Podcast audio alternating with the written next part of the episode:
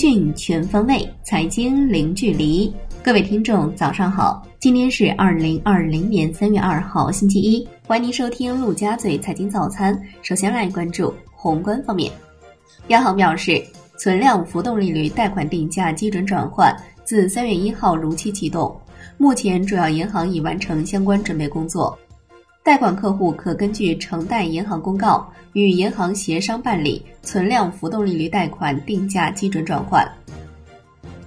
银保监会表示，二零二零年一月二十五号至六月三十号期间，如果中小微企业受疫情影响不能按时还本付息，可以向银行提出延期申请。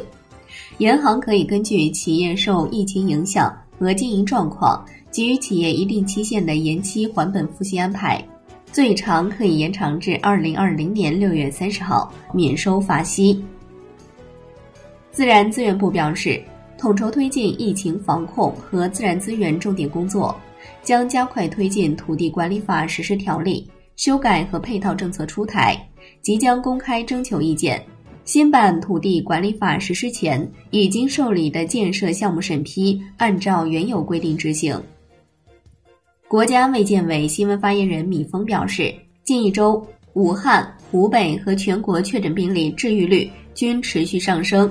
全国治愈出院比例达到百分之五十二点一，说明全国疫情防控总体形势持续向好，医疗救治效果明显，救治压力正在减轻。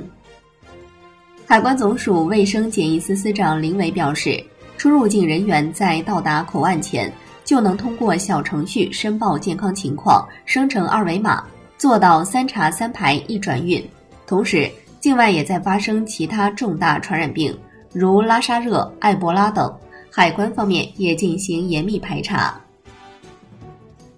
香港新增一例新冠肺炎确诊病例，累计九十六例。三月一号凌晨，深圳市卫健委报告一例境外输入新冠肺炎确诊病例。来关注国内股市，上交所表示，切实贯彻落实好新版证券法，一是认真落实证券发行注册制改革部署，进一步完善科创板发行上市审核标准，细化科创板定位，把握标准，优化科创属性论证程序；二是强化信息披露一线监管力度，抓紧制定和修改配套业务规则。细化新版证券法规定的信息披露要求，三是完善上市公司退市配套制度，四是细化完善证券交易制度，五是加大投资者保护力度。深交所表示，着力从六个方面重点完善自律规则体系，推动注册制改革落地，充分借鉴科创板成功经验，推动制定在创业板试点股票公开发行注册制总体方案。研究完善发行上市、信息披露等制度，扩大板块包容性和覆盖面，深化退市制度改革，强化信息披露要求，提升一线监管效能，加大投资者保护力度，优化交易基础制度，压实中介机构责任。楼市方面，中指院最新报告显示，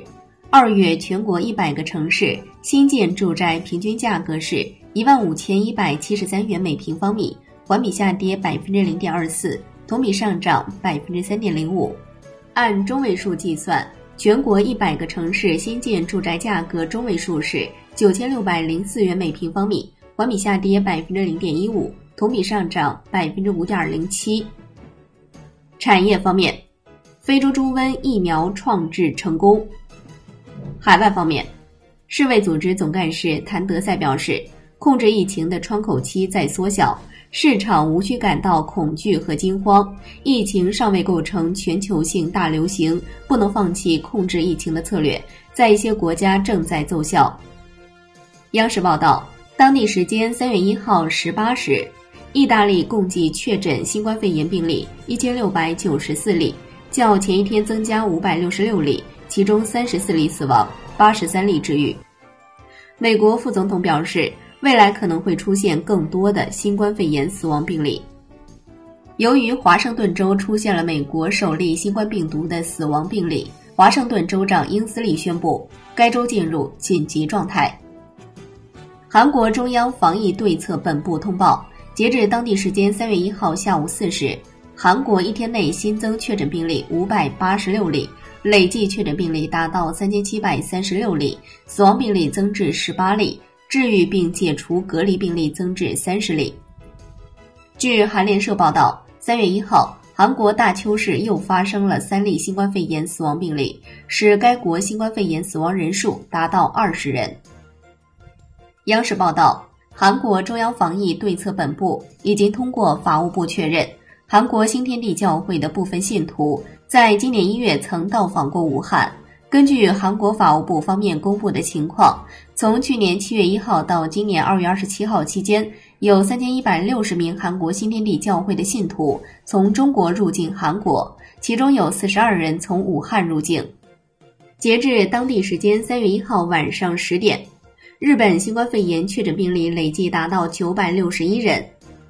伊朗新增新冠肺炎确诊病例三百八十五例，总计九百七十八例。科威特确认新增一例新型冠状病毒感染者。来关注国际股市。中东股市三月首个交易日表现惨淡。三月一号，沙特证交所全股指数收跌百分之三点七一。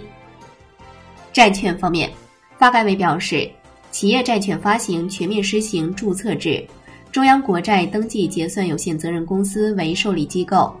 中央国债登记结算有限责任公司、中国银行间市场交易商协会为审核机构。企业债券发行人应当具备健全且运行良好的组织机构，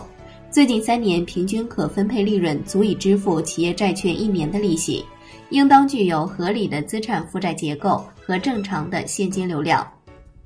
证监会表示，三月一号起，公司债券公开发行实行注册制，公开发行公司债券由证券交易所负责受理、审核。并报送证监会履行发行注册程序。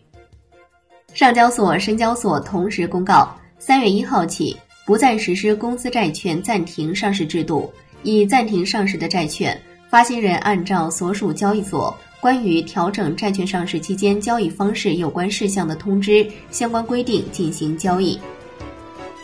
好的，以上就是今天陆家嘴财经早餐的精华内容，感谢您的收听，我是夏天，下期再见喽。